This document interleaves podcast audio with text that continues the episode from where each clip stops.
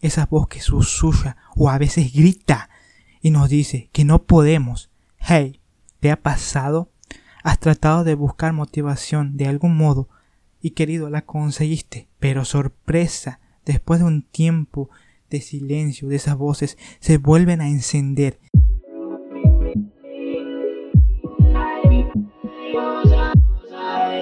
Bienvenido a Medita y Reflexiona, tu podcast para crecer en la fe.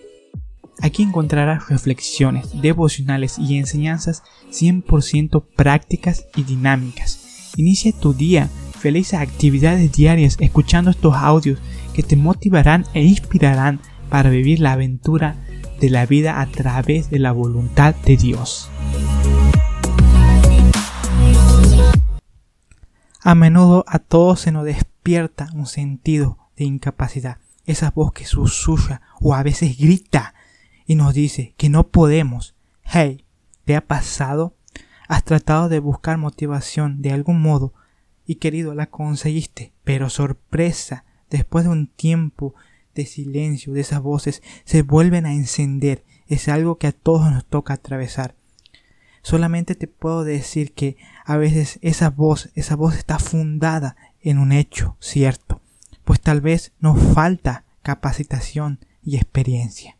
Y sí, no vine a decirte el mensaje típico que te dice que no las escuches, porque sabes, a veces puedes extraer enseñanzas de ella, porque tal vez algo tiene para decirte y tienes que aprender de esas voces que a veces dan miedo.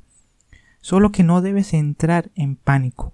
Usa las voces del temor para poder extraer de ellas los recursos necesarios para ganar tus batallas internas, para detectar tus debilidades y hacer algo por ellas. Mejorar es cambiar y cambiar es mantenerse en movimiento. Y mientras sigan apareciendo esas voces, tú sigues, porque puedes extraer de ella el mensaje implícito y aunque el peso de la verdad quiera derribarte, no hay nada mejor que saber tu situación actual, porque este es el mejor lugar para actuar.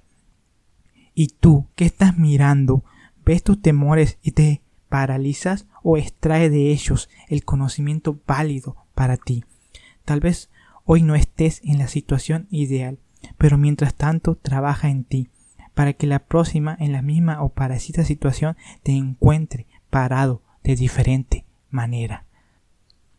Y me ha dicho, bástate de mi gracia, porque mi poder se perfecciona en la debilidad. Por tanto, de buena gana me gloriaré más bien en mis debilidades, para que repose sobre mí el poder de Cristo, por el cual, por amor a Cristo, me gozo en las debilidades, en afrentas, en necesidades, en persecuciones, en angustias, porque cuando soy débil entonces soy fuerte.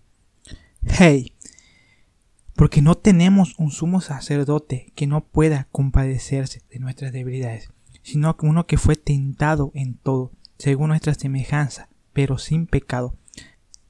Acerquémonos pues confiadamente al trono de la gracia, para alcanzar la misericordia y hallar gracia para el oportuno socorro. Mi nombre es Adrián, yo me despido y recuerda, tu vida no es una casualidad, sino una causalidad.